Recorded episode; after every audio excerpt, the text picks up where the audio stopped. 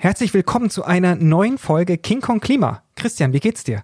Ja, geht so. Also ich bin ganz Was schön frustriert, muss ich sagen. Echt? Ja, also jetzt nicht nur dieses äh, Klimapaket, was enttäuschend war, sondern ne, man sagt dann immer, die Leute sollen selbst anfangen und ich mache ja schon einiges. Ja, also ich bin Veganer, ich habe kein Auto, ich fahre mit dem Zug und trotzdem acht Tonnen kommen bei mir raus. Ich habe so einen CO2-Rechner gemacht, äh, obwohl ich das schon alles mache. Du, ja, so das bedrückt dich ganz schön. das bedrückt mich, ja. Ja. Ich würde gerne auf zwei Tonnen runterkommen, das ist klimaverträglich, aber äh, umgekehrt ist es so, dass der Durchschnittsdeutsche so 10, 11 Tonnen im Jahr ähm, ausstößt und ich bin jetzt gerade mal zwei, drei Tonnen runtergekommen. ich meine, böse Zungen da draußen, die eh kritisch sind, sagen, du hast wahrscheinlich so schlechte Laune, weil du das alles tust. Du solltest mal wieder ein richtiges Steak essen und vielleicht nach Thailand oder so in den Urlaub fliegen und ein bisschen Sonne tanken.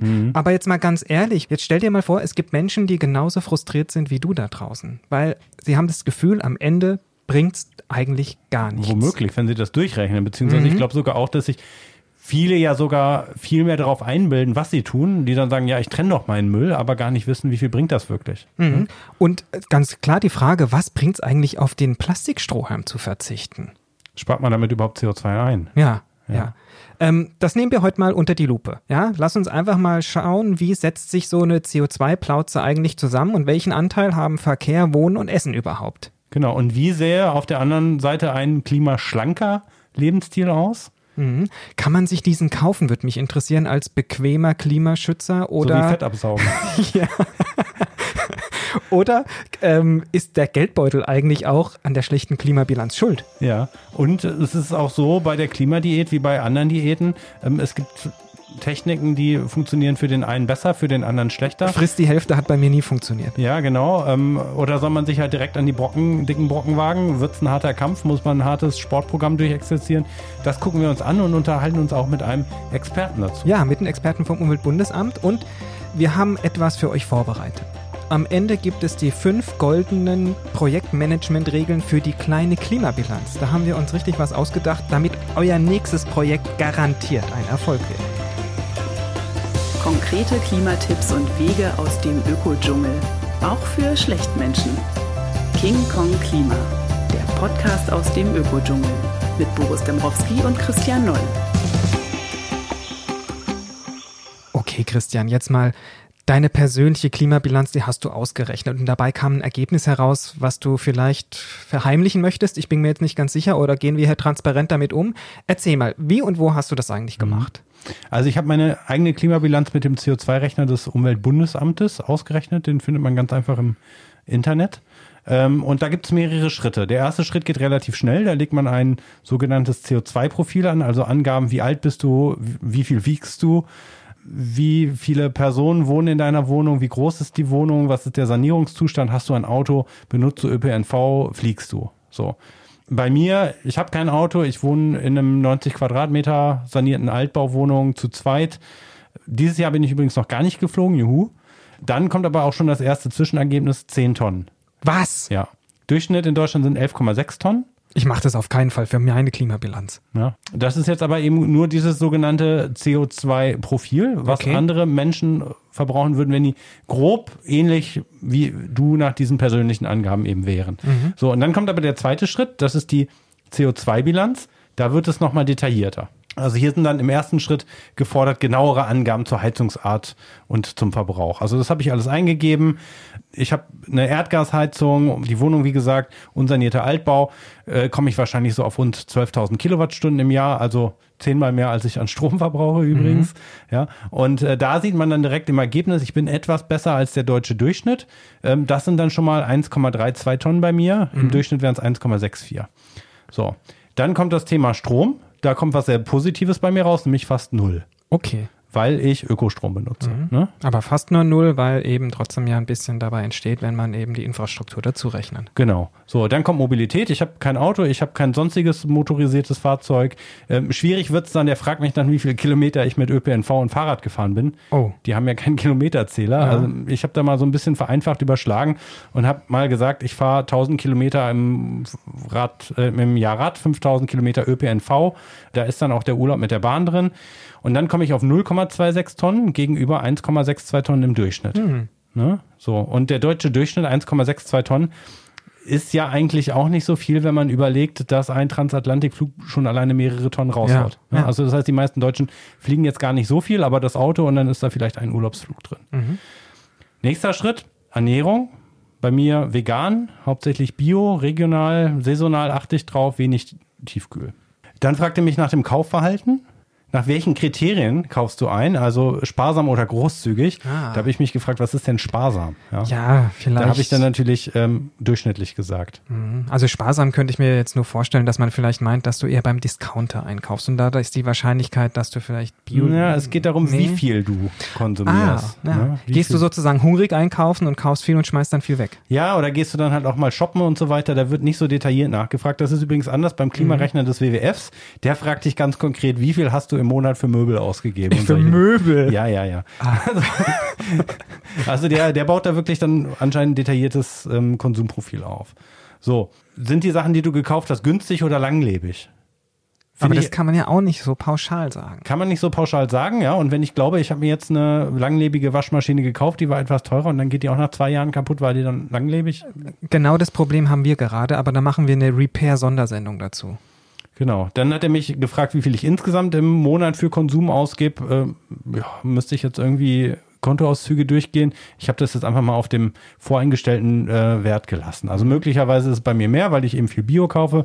Das sollte aber ja eigentlich eher weniger CO2 bedeuten.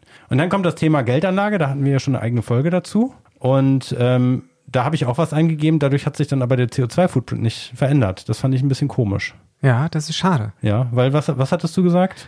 Ich kann mich nicht erinnern, aber tatsächlich, wenn du eben ähm, in eine nachhaltige Geldanlage investierst, dann investierst du ja in erneuerbare Energien beispielsweise Mhm. und das verändert deinen CO2-Fußabdruck ja ganz schön. Aber da können wir tatsächlich auch später mit unserem Experten Genau. drüber sprechen, was es da für Unterschiede gibt. So, aber immerhin, ne, der rechnet mir dann das Ergebnis aus. Immer noch acht Tonnen im Jahr und ich denke mir, so eine Scheiße. Boah. Ja, noch schlimmer, beim Rechner vom WWF komme ich auf 12 Tonnen.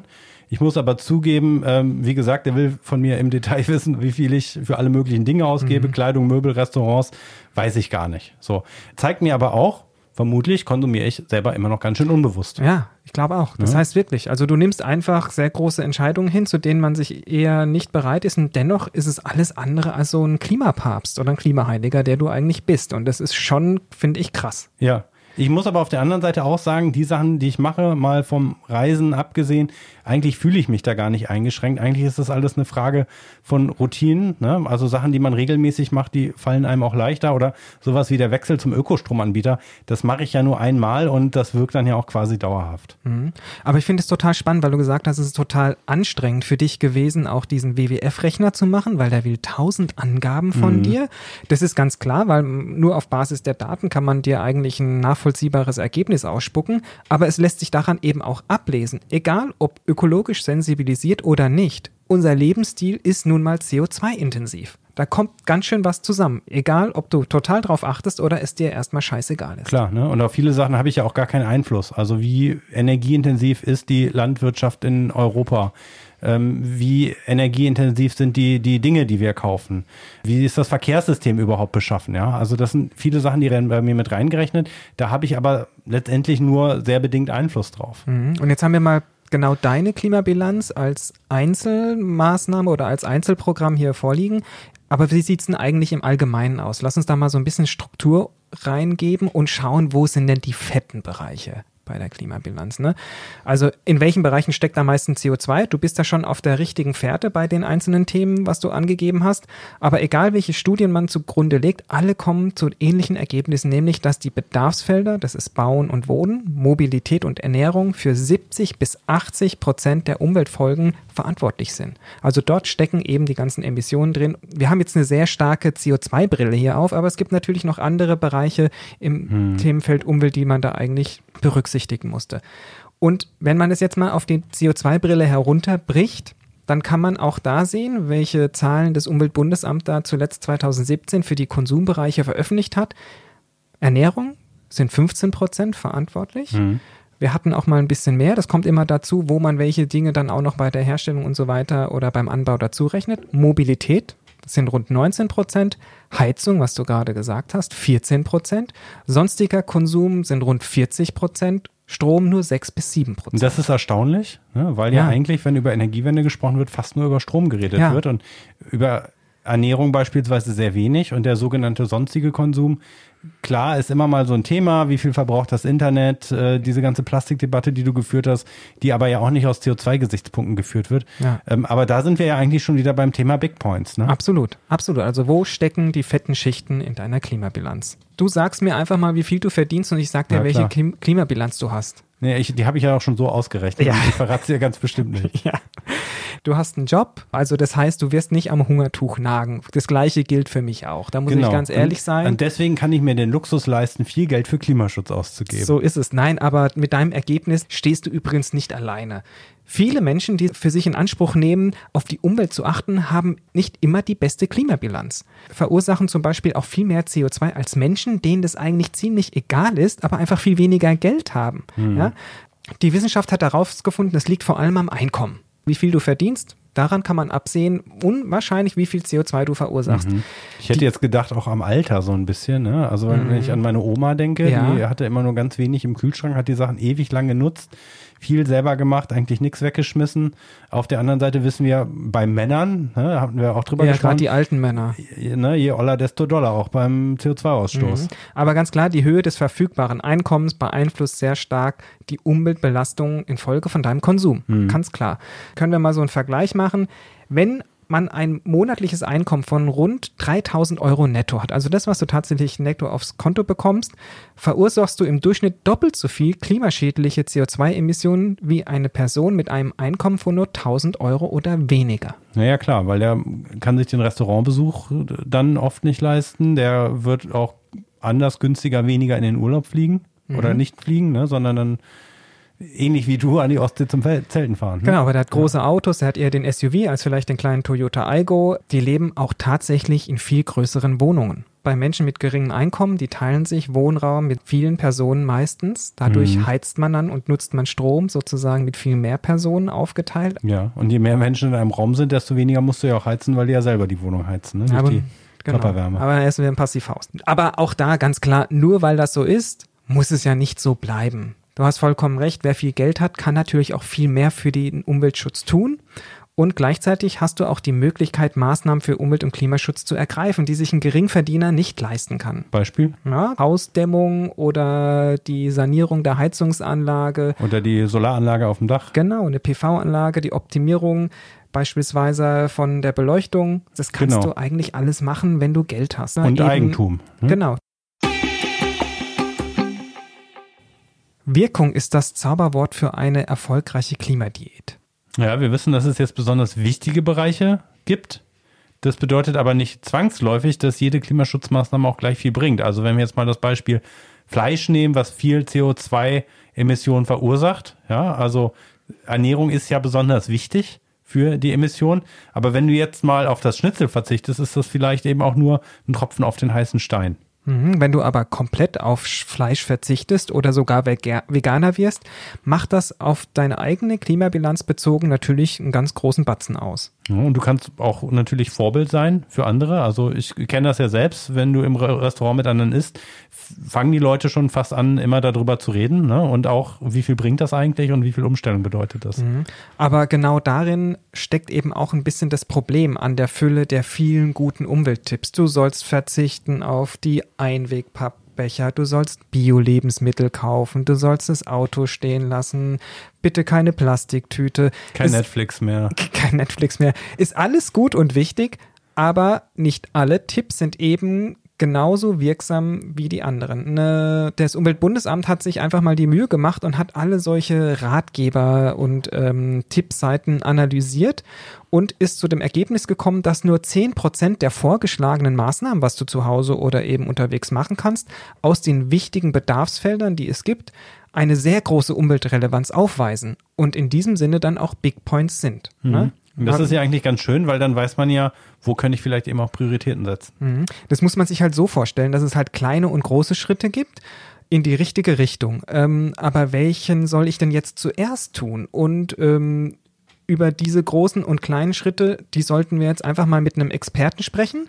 Der hat bereits das geschafft, Christian, wovon du noch träumst. Mhm. Mhm. Er lebt klimaneutral. sagt er. Sagt er, ja. Würden wir ihn auch jetzt mal fragen, wie er das macht. Vielleicht bekommst du da auch noch mal ein paar gute Tipps, um eben nachzuziehen. Mhm. Wir sprechen mit Dr. Michael Bilhatz. Er ist Experte für das Thema nachhaltiger Konsum. Er arbeitet auch beim Umweltbundesamt und hat bereits in seiner Dissertation über Peanuts, Big Points und, wie er sie auch nennt, Key Points des nachhaltigen Konsums geschrieben. Er fordert, wir sollten die Dinge in den Vordergrund rücken, die wirklich wichtig sind, die wirklich einen Unterschied machen, eben Key Points des nachhaltigen Konsums. Und wir rufen ihn einfach mal jetzt an. Bin ich mal gespannt, ob mir das bei meiner Klimadiät hilft. Ja, hallo, hier ist Michael. Hallo Michael, hier ist Boris und Christian von King Kong Klima. Schön, dass du dir Zeit genommen hast, heute ein paar Fragen zu beantworten rund um das Thema Big Points und Peanuts. Wir haben hier schon ein bisschen miteinander gequatscht im Podcast und vor allem über die Themen, dass ja eben das, was ich auf dem Konto habe und was ich verdiene, so meine Klimabilanz relativ stark beeinflusst. Und da wollten wir eben auch gerade von dir nochmal wissen, was rätst du mir eigentlich, wenn ich ein gutes Einkommen habe, aber auf wenig verzichten will? Und was kann ich dann eigentlich fürs Klima noch tun? Gutes Einkommen auf wenig verzichten, dann müsste man vor allem da investieren, wo Dinge teurer sind noch also fängt an beim gut gedämmten Haus, wenn man Eigentümer ist, oder bei der Auswahl der Wohnung eben auf niedrigen Energieverbrauch achten. Wenn man Geld übrig hat, wäre natürlich erste Wahl eine ökologische Bank wie die GLS Bank, Umweltbank, dass das Geld, das man aktuell nicht braucht, vernünftig arbeitet. Man sagt ungefähr 1000 Euro Anlage auf dem Sparbuch sind rund 100 bis 200 Kilogramm CO2-Emissionen, die man ah, ja. damit triggert. Haben wir das auch beantwortet? Mhm. Okay. Ansonsten ist natürlich die Frage der Mobilität. Wenn man sowieso das Auto nur ganz selten braucht, wäre Carsharing erste Wahl. Wenn man sagt, äh, man braucht zum Pendeln, zum täglichen Weg zur Arbeit, dann wird es sich auf jeden Fall lohnen, ein hochenergieeffizientes Auto, gegebenenfalls auch möglichst ein Elektromobil dann anzuschaffen. Also ich denke, da kann man mit gutem Geld, mit viel Geld auch Gutes tun. Mhm. Und wie viele Tonnen würde man dann runterkommen, so roundabout? Das hängt jetzt dann wirklich vom Einzelfall und mhm. von den gemachten Maßnahmen ab. Konkret, wenn ich sage, ich habe viel Geld, ich kompensiere meinen kompletten CO2-Ausstoß, sind es einfach bei durchschnittlich 11,6 Tonnen in Deutschland eben genau diese 11,6 Tonnen. Dazu müsste man dann aber auch 250 Euro spenden, was man dann aber auch das wieder von der Steuer kann. Das Wenn man aber billig, viel Geld hat, braucht man ja nicht bei 11 Tonnen stehen bleiben. Ne? Man kann ja auch 20, 30 oder 40 Tonnen kompensieren. Insofern zu sagen, naja, was bringt das? Äh, nach oben keine Grenzen. Aber warum sollte ich dann überhaupt noch was anderes machen, wenn ich mich da einfach freikaufen kann?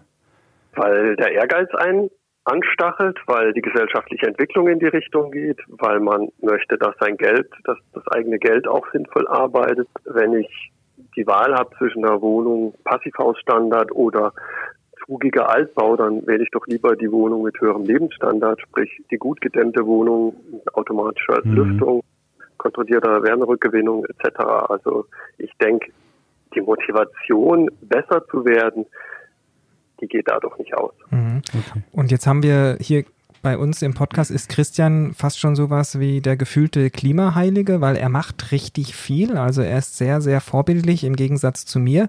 Aber er ist auch frustriert, weil es ähm, für ihn haben wir vorhin ausgerechnet, er hat den Uber-Rechner benutzt und es geht einfach bei der Klimabilanz nicht weiter runter. Und bevor er jetzt morgen in die Höhle zieht und bei offenem Feuer kocht, was kann er eigentlich noch tun, wenn er ansonsten schon sehr vorbildlich ist? Das ist ja wirklich für manche sehr frustrierend. Also ist ja ein schönes Stichwort, dass man nicht in die Höhle geht und auf offenem Feuer kocht.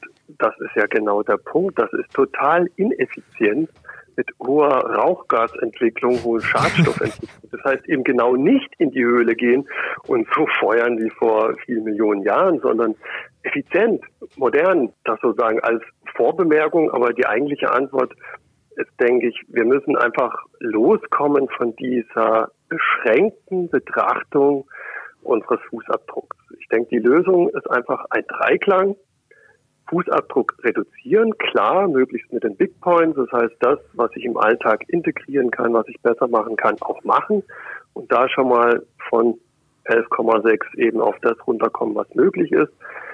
Ich bin momentan bei fünf Tonnen pro Person mit meinem Haushalt und Ich würde sagen, das ist so langsam äh, das untere äh, Ende der Fahnenstange in Deutschland. Du hättest mal Christians mal Blick möchte. sehen müssen im ja. Moment. Christian war voller Neid, ist der Ablast hier tatsächlich. Ich, ja? ich, ich komme nämlich nur auf acht Tonnen runter. Wohnst du irgendwie in einem Passivhaus oder wie machst du das?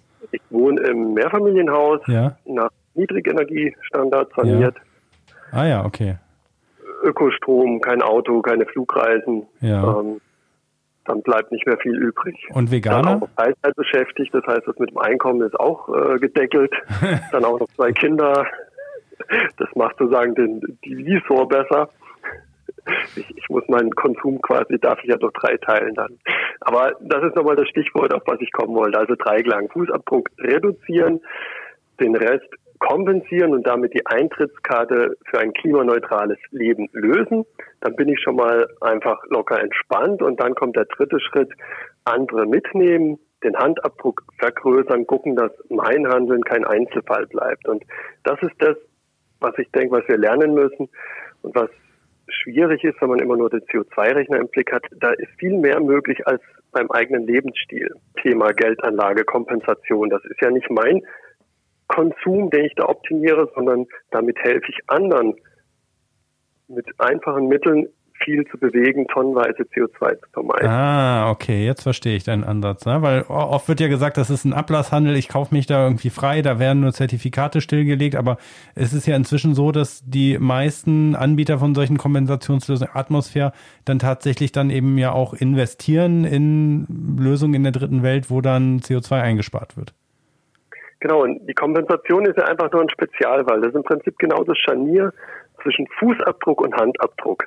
Es bezieht sich noch in der Höhe, sozusagen in der Berechnung der Höhe auf meinen Fußabdruck, aber eigentlich gehört es längst zum Handabdruck. Denn Handabdruck heißt ja nichts anderes als CO2-Einsparung bei anderen.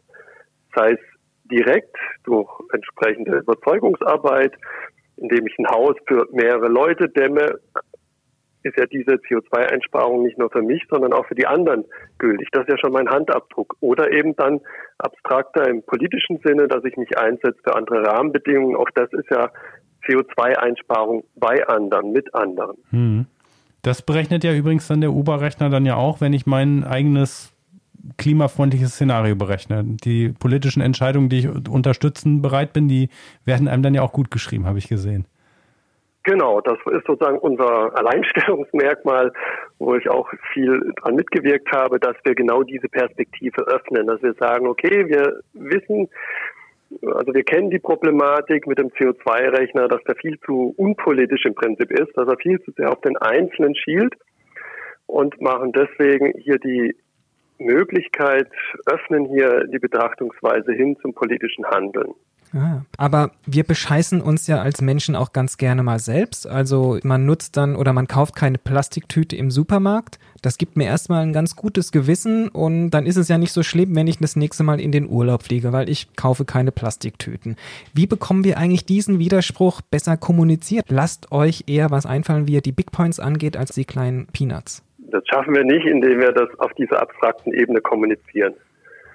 Denn der Mensch ist kein Buchhalter, kein CO2-Buchhalter und niemand Normales, mit Ausnahme von uns drei, also niemand Normales optimiert seine CO2-Bilanz über mehrere Jahre das mit macht das auch systematischer nicht. Betrachtung etc. Nein, das macht keiner. Konsum heißt eben abschalten, heißt Spaß haben, heißt das mühsam verdiente Geld auch ausgeben. Deswegen kommen wir da nicht hin, wenn wir das sozusagen als Thema machen, hey, du musst Big Points nehmen, hey, Plastiktüte, das ist ja viel zu wenig und bist geflogen. Nee, es geht darum, die Schlüsselmaßnahmen penetrant in den Vordergrund zu stellen, also ein bisschen subtiler. Und das ist das, was ich sozusagen mit den Keypoints ja konzeptionell hinterlegt habe und seitdem auch in der Kommunikation immer wieder predige. Wenn mich jemand fragt, ja, Mobilität, was kann ich machen? Dann sage ich, naja, Carsharing. Mhm. Ich biete sozusagen die Möglichkeiten an, ökologische Geldanlage, Kompensation, also Angebote machen, indem man diese Keypoints in den Vordergrund stellt und den Leuten zeigt, hey, das ist gar nicht Verzicht, das kannst du mit deiner jetzigen Situation eigentlich relativ einfach umsetzen. Ich würde mit dir gerne mal kurz im Schnelldurchlauf einfach mal so eine Liste durchgehen mit Maßnahmen, wo ich gerne wissen würde, ist das ein Big Point oder ist das ein Peanut? Heizung 1 Grad runterstellen, 19 Grad statt 20 Grad. Ist irgendwo dazwischen. Ist schon Richtung Big Point?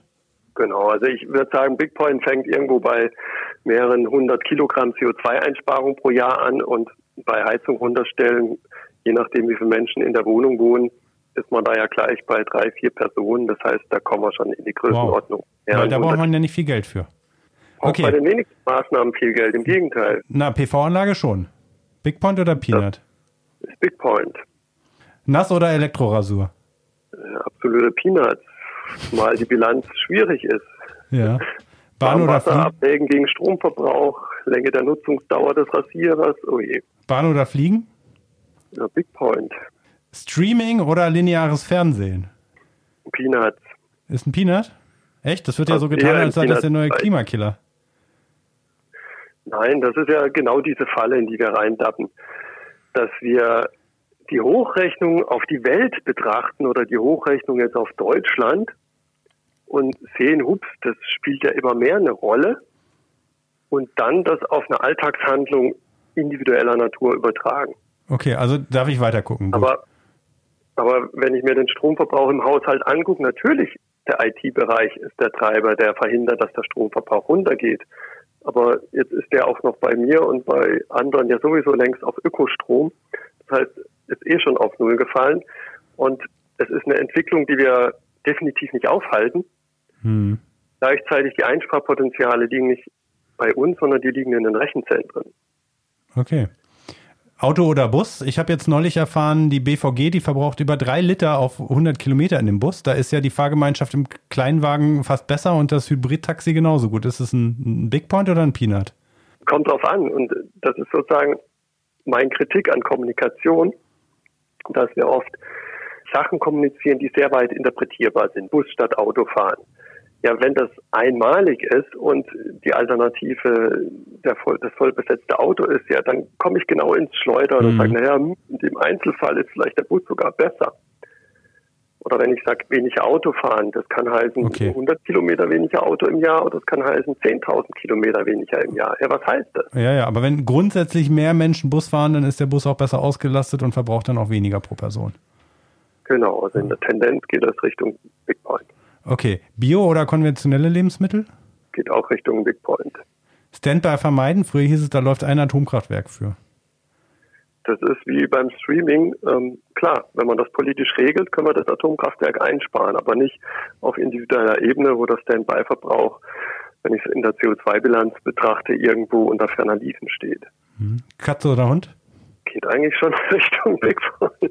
Die, die, Katze vor allem, ne? Weil den Hund kann ich ja auch vegetarisch ernähren. Die Katze stirbt dann, habe ich gehört. Habe ich jetzt die Werte nicht im Kopf, aber ähm, Haustiere 500 bis Tonne, sogar über eine Tonne. Echt, ja? Bei Emissionen, je nachdem, wie sie ernährt werden. Ja. Oh Mann, Christian, du hast wieder keine Haustiere und wir haben zwei Meerschweinchen. Ich weiß echt nicht, wie ich das noch auf die Reihe kriegen soll. Wenn ich eine Katze hätte und die abschaffen könnte, hätte ich eine Tonne gespart. Das stimmt. Ja, also wir lachen jetzt, aber das ist genau das Problem der vieler Kommunikationsempfehlungen und vieler Hochrechnungen, wie die Sache mit Standby, weniger Autofahren, dass wir Dinge sozusagen hochrechnen, die viele Leute, die wir mit Kommunikation erreichen, eh schon machen. Damit sozusagen suggerieren, boah, da könnte man alles viel machen und die, die es dann erreicht, äh, sagen, super, mache ich schon, ich muss gar nicht mehr machen. Okay, also wir haben so ein bisschen gelernt, du setzt auf die sogenannten äh, Big Points, also wo kann ich individuell wirklich groß was verändern? Also beispielsweise beim, beim Heizen, bei der Art der Wohnung, in der ich wohne, ist die gut gedämmt. Ähm, und auf der anderen Seite aber auf die sogenannten Handabdrücke. Das sind die politischen Entscheidungen, die ich unterstütze, die dazu führen, dass beispielsweise eben der Standby-Verbrauch, das wurde ja politisch entschieden, dann auf 0,5 Watt, vielleicht irgendwann mal sogar auf 0 Watt ähm, runterwandert. Und eben auch das Thema Kompensation siehst du gar nicht so kritisch, weil es ja letztendlich ähm, dann bei anderen Menschen CO2 einspart. Ich sehe es nicht gar nicht so kritisch, sondern ich sehe es positiv. Ich sehe es als Riesenchance. Es ist, wenn ich sozusagen die Standards vernünftig sind, wenn die Projekte okay sind, gewisse Kriterien erfüllen, dann spricht überhaupt nichts dagegen, sich helfen zu lassen, mhm. mit, seinem hohen Fußabdruck heute schon runterzukommen und eben nicht erst in 10, 15 oder 20 Jahren. Weil für das Passivhaus haben die meisten Leute heute noch 20 Ausreden. Dafür, dass sie ein Auto brauchen, haben die Leute auch heute noch 40 Ausreden. Aber dafür, dass sie heute noch nicht kompensieren, gibt es eigentlich bei allen Menschen, die einigermaßen ein normales Einkommen haben, überhaupt keine Ausrede mehr angesichts der Dringlichkeit der Klimakrise, vor der wir stehen. Okay. Aber gut, dann habe ich jetzt auch für mich schon wieder den nächsten Big Point, wirklich am Ende des Jahres äh, dann mal zu überlegen, diese acht Tonnen, die bei mir übrig sind, die vielleicht auf jeden Fall zu kompensieren. Ich tue da wohl nichts Schlechtes mit, sondern im Gegenteil. Genau. Vielen Dank, Michael, für die vielen Informationen. Bei mir bleibt hängen, dass Christian hier noch viel zu tun hat. Wir hoffen auch, dass unsere Hörerinnen und Hörer da draußen eben sich da ein Beispiel nehmen und wünschen dir noch einen schönen Abend. Euch auch, ja, gerne. Wow, also diesen Ansatz mit den Big Points, ich kannte das noch nicht, leuchtet mir ein. Also das Interview fand ich wirklich erhellend. Mhm. Und auf Basis des Interviews und der Big Points haben wir mal uns die Arbeit gemacht und haben für euch die fünf goldenen Projektmanagement-Regeln für eine kleinere Klimabilanz erfunden. Das klingt auch schon wieder nach Arbeit, Boris. ja. Nein, es geht tatsächlich darum, so ein paar goldene Regeln zu geben, wie klappt es eigentlich einfacher und vor allen Dingen auch erfolgreicher. Bei mir ist alles ein Projekt. Du weißt ja, ich bin Projektmanager. Alles ist ein Projekt und muss gemanagt werden. Typisch Berliner, ja. ja. Aber es geht ja auch darum, das soll ja ein Erfolg werden. Wir wollen ja keinen genau. Frust verbreiten. Jetzt haben wir dich aufgebaut. Du hast anhand von Michaels Rückmeldung gesehen, es geht noch viel mehr und es kann erfolgreich sein. Ich merke schon wieder in deinen Augen, da flammt da der Ehrgeiz auf. Ja. Ich, mhm. ich werde direkt meinen CO2-Fußabdruck wahrscheinlich heute noch komplett kompensieren. Heute noch? Heute noch. Das ist nur ein, äh, wie hat er es genannt? Ein Hand, ein Handabdruck? Ein Handabdruck, Ein ja. Handabdruck. Das zahlt nicht auf meinen Fußabdruck ein, aber immerhin. Aber du setzt mich auch schon wieder unter Zugbank. Du willst heute dein gesamtes heute Leben Null setzen und ich habe es noch nicht mal geschafft, ja. zur Ökobank zu wechseln. Verdammt. Ja, also aber das wirklich. ist auch einfacher. Es ist, das ist ja das, ja. warum man der Sache nicht so ganz über den Weg traut. Aber ich meine, er hat einen Punkt gemacht. Ja, aber es gibt halt tatsächlich äh, zahlreiche Projektmanagement-Strategien, um ein Projekt erfolgreich umzusetzen. Und die lassen sich auch auf die eigene CO2-Diät anwenden. Und dabei findest du auch noch das richtige Tool für Peanuts und Big Points. wir fangen jetzt einfach mal an. Erstens, ich nannte es Fokussierung. Oh. Ja. Konzentriere dich erstmal auf wenige Dinge gehe diese gezielt an, anstatt sich drei oder vier Baustellen aufzumachen. Ich finde, du wirst scheitern, wenn du ab Tag X jeden Tag mit dem Rad zur Arbeit fahren willst und auch noch deinen Fleischkonsum reduzieren willst, ja? Also sorg erstmal für ein gutes Fahrrad und belohne dich am besten regelmäßig dafür selber und dann mit einem guten Stück Tofu. Ja. nee, aber fokussier dich einfach mal auf eine Sache, anstatt da irgendwie 20 Sachen aufzumachen. Ich glaube, das hilft auch generell im Leben, glaube ich. Ja, das stimmt. Ja. Das können sehr viele Leute gut gebrauchen. Zweitens hatte ich genannt, Routinen und Gewohnheiten neu definieren und aufbauen. Ne, also es ist ja auch einfach dann diese in den Tagesablauf eingebettet zu haben. Ja, du musst dich nicht immer bewusst dazu entscheiden, etwas zu tun, sondern es gehört einfach zum Tagesablauf dazu. Ich finde, es kann auch richtig befreiend wirken, wenn man einfach mal, wie ich, kein Auto hat, dann hat man kein Auto und dann muss man sich gar nichts für irgendetwas anderes entscheiden. Wenn du aber auch erstmal bei einer Routine etwas durchgezogen hast, du bist ein paar Wochen eben dem Fahrrad gefahren, dann ist es in den Alltag übergegangen, du denkst morgen gar nicht mehr darüber nach, dass du heute anstatt dem Auto das Fahrrad benutzt. Das ist einfach ganz normal. Und ich finde, hier kannst du auch dann wieder mit einem Belohnungssystem arbeiten und das positiv verstärken. Ja, mhm. das ist Psychologie. Belohn dich einfach der, mal. Der Pavlovsche Hund. Genau, der Pavlovsche Effekt. Belohn dich einfach mal nach dem ersten Monat mit einer Tafel Bio-Schokolade. Es muss nicht Tofu sein. Das sind deine Chuppies sozusagen. Ja, ja okay. ein ganzer Kerl. Also, wenn du eine Woche lang Fahrrad gefahren bist, snackst du danach erstmal eine Schoki. Ja, es geht ja auch, weil der positive Nebeneffekt ist ja auch, ich bleibe rank und schlank. Ja, und das macht dann auch noch glücklich und du nimmst nicht zu. Ja. Mensch. Super, oder? Ja. Mhm. Drittens. Priorisierung. Das Wichtigste zuerst, dann der Rest. Ganz im Sinne der Big Points, ja, schau dir dein Mobilitätsverhalten an, wie ist deine nächste Urlaubsreise geplant und da kannst du einfach mal priorisieren, dass du sagst, hey, komm, oberste Prio, keine Flugreisen mehr, das nächste Mal geht's mit dem Zug durch die Welt. Punkt 4, Budgetplanung, es geht um Geld und Zeitmanagement einbeziehen. Ich finde, hier wird es spannend, weil manchmal braucht man gar kein Geld, um ökologisch unterwegs zu sein. Wenn du dein Auto abschaffst, sparst du zum Beispiel erstmal richtig viel Schotter. Und beim Thema Zeit musst du halt berücksichtigen, dass du für manche Dinge einfach länger brauchst als sonst. Also wer seine Ernährung umstellt und von heute auf morgen Veganer wird und es auch schafft, muss sich aber erstmal Zeit nehmen, weil er mehr Zeit zum Einkaufen braucht, weil er mehr Zeit zum Kochen braucht, weil alles sich so ein bisschen einspielen muss und da bist du halt einfach mehr beschäftigt damit als vorher. Und das Wichtigste ist, das machen wir auch ja regelmäßig hier gemeinsam, Supervision. Das machst du sehr subtil, Boris. Ich habe noch gar nicht mitbekommen. Sei ehrlich zu dir selbst. Was glaubst du, bist du wirklich bereit zu tun? Also wenn du jede Nacht irgendwie so von einem gegrillten Steak aufwachst, ja, schweißgebadet, weil du morgen irgendwie Veganer sein willst, ich glaube, dann macht das echt. Jetzt sei mal ehrlich zu dir selbst. Ja. Träumst du da jede Nacht von? Nee, ein Steak nicht. Daran, ist daran so scheitert es. Daran scheitert es vielleicht bei dir. Ich habe andere Träume. Okay, ja gut, aber dann kannst du diesen, diesen Ich Traum, träume manchmal von dir, dass du mich jagst als Klimapapst ja, mit so einem durch Kli- die Straßen von Klima, du Berlin. wirst ans Klimakreuz genagelt. Genau. Okay, gut. Also ich finde das äh, cool mit diesen goldenen Regeln, fünf an der Zahl. Ähm, ich habe beim Uber ja auch diesen CO2-Szenario, das CO2-Szenario mal ausgerechnet. Was kann ich ändern? Also wenn ich jetzt, fangen wir mal an mit dem Punkt priorisieren. First things first, was würde ich ändern? Also ich glaube tatsächlich, ähm, wenn ich jetzt in ein umziehen würde, in ein Passivhaus mit erneuerbaren Energien, ähm, würde ich glatt über eine Tonne sparen ist die Frage, kann ich das einfach so schnell machen? Ne? Das äh, kommt dann ja mit Budget und Zeitmanagement und so weiter vielleicht ein Konflikt. Natürlich, klar, ich unterstütze auch eine umweltfreundliche Politik, das ist auch eine Priorität für mich. Dann ähm, macht das natürlich eben auch meine Mobilität, also das, was beispielsweise der ÖPNV jetzt noch an CO2 ausstößt, dann auch klimafreundlicher. Daran kann ich persönlich gar nichts ändern, aber die politischen Rahmenbedingungen können das dann natürlich eben verbessern. Ne? So, und in, dem, in diesem CO2-Szenario-Rechner wird dann ja auch gefragt, äh, das finde ich übrigens super, nach diesen politischen Maßnahmen und so käme ich dann auf unter 6 Tonnen im Jahr 2050 und wenn dann die Politiken irgendwann wirken auf knapp 5 Tonnen. Und dann bin ich so gut wie Michael Bilharz. Dann erst in 2050. Ja, der wahre Klimapapst übrigens. Ja. So, Routinen finde ich auch ein guter Punkt, äh, weil der dicke Batzen, das bleibt natürlich der sonstige Konsum. Und auch hier ist natürlich die ganze Energie enthalten für Produktion, Transport und Entsorgung der von mir gekauften Waren. Was geht da drauf? Ja, also das ist, glaube ich, eine Sache, da könnte ich mir nochmal anschauen, wo kann ich durch Routinen etwas ändern. Ja? Also bei mir im Supermarkt gibt es Beispiel unverpackte Sachen. Ich kaufe die aber nicht, weil ich muss ja vorher die Tupperboxen mitnehmen. So, also ich müsste mir eine Routine antrainieren, dass ich, wenn ich am Wochenende vielleicht mehr Zeit habe, bevor ich zum Supermarkt gehe, sage, okay, standardmäßig packe ich mir meinen Beutel mit den leeren Tupperdosen und dann kann ich eben auch viel Plastikmüll sparen. Ja, fokussieren kenne ich ja schon vom Vegan sein. Also wie könnte ich meinen Konsum eben noch ändern? Das wäre genau eben so eine Sache, ähm, mit, den, mit den unverpackten Sachen das zu machen. Na, also das wäre vielleicht mein nächstes Fo- Fokusprojekt.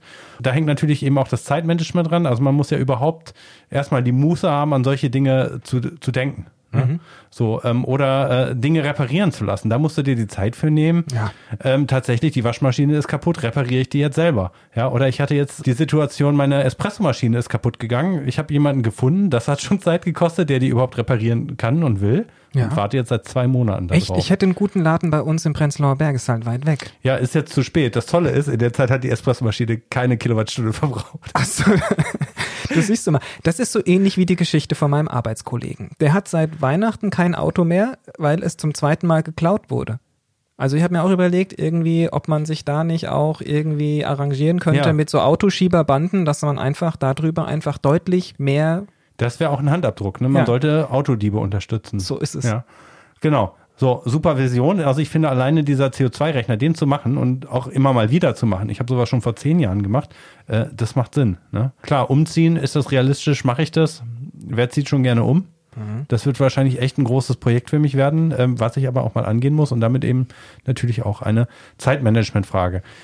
So, das äh, habe ich getan, das würde ich tun, das sind meine Pläne, aber ich will dich jetzt auch mal fragen, Boris, du hattest ja auch hochtrabende Pläne in den nächsten Folgen. Du wolltest beispielsweise, äh, oder vielleicht eben auch nicht, tut er es oder tut er es nicht, heißt die Rubrik, das Auto von der Oma übernehmen, weil das ist ja eh schon in der Welt.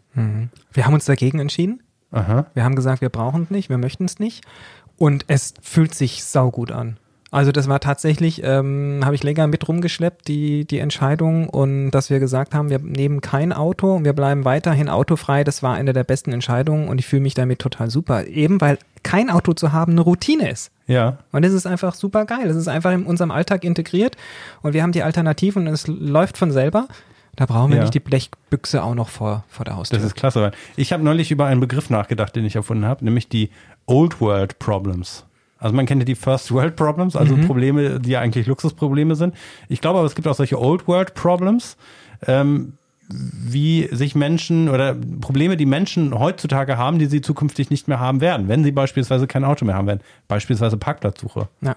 Also was für eine Zeitverschwendung. Ja? Absolut, Also ja. ich glaube, so ein Auto bringt nicht nur Freiheiten, das bringt auch ganz viele Unfreiheiten. Mhm. Boris, wie sieht's aus mit deinem Kontowechsel? Oh, also ähm, es läuft. Ich habe schon einen Projektmanagementplan aufgestellt. Ähm, es, was oben noch fehlte, war Risikobewertung. Wenn, dann würde ich ja gerne gesamt wechseln. Konnte aber in meinem Haushalt, ich will keine Namen nennen, noch nicht alle davon überzeugen, dass es wirklich so problemfrei läuft. Wir haben jetzt aber eine Zwischenlösung und von der würde Weil ich das Knacksheft dann nicht mehr kommt oder warum? tatsächlich würde ich dann gerne so eine Zwischenlösung machen, ähm, um das erste zu schaffen, dass man eben die Sparguthaben auf solche Tagesgeldkonten packt, Mhm. äh, weil die braucht man ja eh nicht und die liegen dann dort auch sehr gut. Und davon würde ich berichten und das geht relativ schnell online eröffnet und Das rübergeschoben. sind die Zinsen natürlich noch schlechter. Ne? Ähm, das ist klar, aber trotzdem passiert da was. Das ist dann wieder so ein Handabdruck. Mhm. Okay. Äh, anderer Handabdruck, wir wollten eine Petition machen. Du wolltest eine Petition machen. Nicht, du wolltest. ich habe es ich hab's nicht gemacht, weil ich habe darüber drüber nachgedacht und es ist ja eigentlich, du kriegst dann eine Bahncard, wenn du dein Auto verkauft hast, lebenslänglich oder? Das? Das- Ich glaube, Ja. das hatten wir noch nicht genau durchdacht. Ne? Weil wenn ich dann ein Jahr Bahncard bekomme, um mein Auto abzugeben, das ist ein schlechter Deal. Mhm. Ne? Und das müsste dann ja Richtig schon schlechter Deal, ja. müsste dann ja schon für fünf Jahre sein und diejenigen, die, die vorher kein Auto haben, die gucken dann auch in die Röhre. Und kriegt die ganze Familie die Bahncard. Ja, also eigentlich müsste die, die, die Bahncard, das müsste irgendwie so ein, so ein Bürgerservice sein, finde ich. Mhm. Ja. Ja, also lass, lass uns da nochmal drüber nachdenken. Ja, bevor wir lass uns einfach mal so einen. Also, Projektmanagementplan aufstellen. genau, ist das eine Priorität? ähm, ja, aber vielleicht haben unsere Zuhörer ja Ideen, wie man so eine Petition machen kann. Ich habe übrigens eine, eine Quatschpetition aus meiner Sicht, äh, zu der jetzt gerade mit Großflächenplakaten aufgerufen wird von einem Hersteller von, was ist denn das, Sojagetränk oder Hafergetränk? Hast du nicht gesehen? Nee, habe ich nicht gesehen. Also die haben, haben eine Petition gestartet, dass auf Getränkeverpackung der CO2 oder auf Lebensmittel allgemein der CO2-Fußabdruck angegeben werden ah soll. ja, weil das total viel bringt einem, ne, Weil zu das wissen. total viel bringt. Und das Ja. ist ja natürlich wieder genau das Thema. Was hat er gesagt? Niemand macht außer uns dreien ähm, oder mir und Michael Billharz ähm, eine Klimabuchhaltung auf. Was soll das heißen, wenn das irgendwie 400 Gramm sind? Ne? Also Mhm. da wäre ich eher ein Fan von einer Ampelkennzeichnung oder davon klimaschädliche Lebensmittel einfach teurer zu machen. Absolut. Ja. Genau. Das wäre dann wieder die pol- politische Dimension. Okay, davon. also es bleibt was zu tun, aber da auch Prioritäten sitzen. Genau. Und in diesem Sinne, das war's für heute. Ich habe noch eine Priorität für unsere Zuhörer. Ja, Abonniert uns, ja, empfehlt uns weiter. absolut. Den Podcast gibt's auf iTunes, den gibt's auf Google Podcasts und den gibt es auch auf Spotify. Mhm. Ihr könnt uns auch gerne per E-Mail kontaktieren. Das ist die info at kingkongklima.de und absolut könnt ihr euch natürlich auch die Podcasts auf unserer Webseite www.kingkongklima.de herunterladen oder dort anhören. Und alle Infos von heute auch zum CO2-Rechner, zu einem Erklärfilm rund um dieses klimaneutrale Leben und all die Dinge, die wir heute so ein bisschen besprochen haben, findet ihr auch in unserem Blog-Eintrag drunter. Wie immer, bisschen kompliziert auf diesen i-Button für Informationen klicken, dann macht sich unten drunter ein Fenster auf und dann seht ihr dort alle Informationen. Christian hat mir wieder eine Riesenfreude gemacht, mit dir zu sprechen. Mega. Das war ein richtiger Big Point. Ja, bis zum nächsten Mal. Tschüss.